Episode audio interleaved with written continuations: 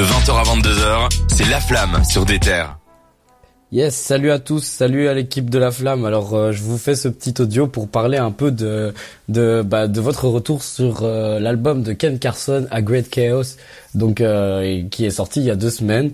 Et donc j'ai écouté l'émission et j'ai écouté vos avis et je voulais dire que j'étais pas du tout d'accord bah, pour moi, pour avoir, enfin, pour être fan du coup de, de, de Ken Carson, bah, j'ai relevé pas mal de points sur ce que vous avez dit qui peut peut-être euh, se, se revoir par rapport au, fait que vous disiez donc euh, que que bah, qu'il y avait pas de fil conducteur, que que cet album va un peu dans tous les sens, etc. Bah, c'est un peu l'effet recherché. L'album s'appelle A Great Chaos. Je crois que c'est l'effet recherché euh, de Ken Carson. C'est vraiment on, on retombe un peu, ouais, c'est vrai, dans l'époque euh, SoundCloud avec les sons un peu saturés, etc. Mais euh, c'est quelque chose de plus ou moins, on va dire, addictif. Et il sait qu'il a une fanbase qui adore ça. Il y a une sorte d'énergie aussi qui se dégage de certains morceaux où tu sais que tu vas te prendre une patate quand tu vas les voir en live. Et euh, Ken Carson l'a compris parce que c'est carrément un enfant, enfin c'est l'enfant même de, de Playboy Carty et euh, il en joue de ça. Et tous ces morceaux vont être un peu comme ça. Donc c'est vrai qu'il y a une sorte de répétition, mais c'est voulu en tout cas. C'est euh, l'effet de mode de, ces bah, de ces rappeurs rage un peu. Et euh, bah, c'est pour ça aussi que le label s'appelle Opium. Hein. Enfin peut-être c'est un peu moi qui romantise un peu le truc, mais j'ai l'impression qu'il recherche un peu euh, euh, ce fait de de, de, de de retrouver une addiction en fait dans les rythmes, de la répétition, de pouvoir se dire qu'il y a jamais de fin, de pouvoir consommer cette musique bah, sans modération.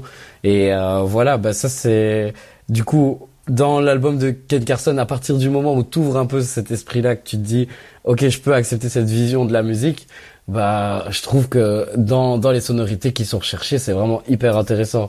Et je t'invite, Jawad, à, à du coup réécouter ça. Et je t'inviterai même peut-être à venir me rejoindre le 24 novembre pour euh, le concert de Playboy Carty car il, il a annoncé son tour, l'antagoniste tour, où il vient du coup avec tous ces artistes de son label Opium, donc euh, Ken Carson, Destroy Lonely, et euh, vient de prendre la patate sur scène, comme ça après on en discute après, et si tu veux on en parlera même en émission. En tout cas, bonne émission les gars. Ciao. C'était tout. C'était Manu. Écoutez la relève le dimanche de 20h à 21h. Et j'ai trop parlé. Ciao. La flamme. Le bilan de toute l'actu rap. Amen. C'était donc un droit de réponse. L'octogone, l'octogone, l'octogone. mais non, moi je, je, suis assez d'accord avec lui, mais je pense que c'est juste déjà l'univers Rage. Bon, je vais pas faire une, mais, une ça, réponse, ça, ouais, t'aimes pas en vrai. oui, je suis pas trop fan de la Rage. Donc on en a déjà parlé l'année passée quand on parlait d'Hit. Moi, j'ai dit que j'avais bien aimé cet album qui était différent de ce qu'on avait l'habitude d'entendre. Toi, t'avais pas aimé. C'est un peu comme euh, on voit dans la français avec des, des rappeurs comme euh, Winter Zuko et autres. C'est très différent de ce qu'on a l'habitude d'avoir et du coup. Mais surtout, il y a aussi une scène rage ici aussi, hein, de plug ici aussi en VABX. Hein, je pense. Bah, je cherchais juste à dire un truc quand j'ai dit Winter Zuko, je disais pas qu'il faisait de la rage, je disais juste qu'il faisait ah. quelque chose de différent. Ah ok voilà et que du coup c'était euh, peut-être compliqué au premier euh, premier abord d'apprécier.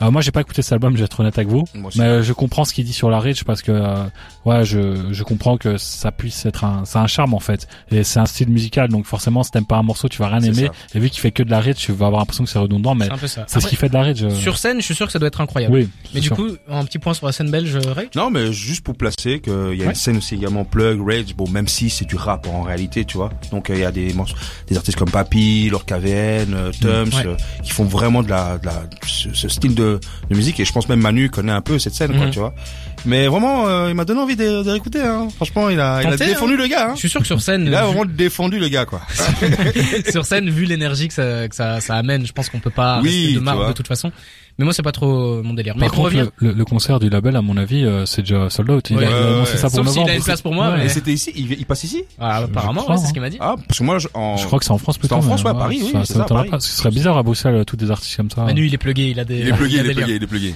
Mais pour euh, terminer sur euh, la scène plus plug, pas du tout rage bruxelloise, il y a CK aussi. CK, ouais, CK, très très chaud. Avec Plug Station.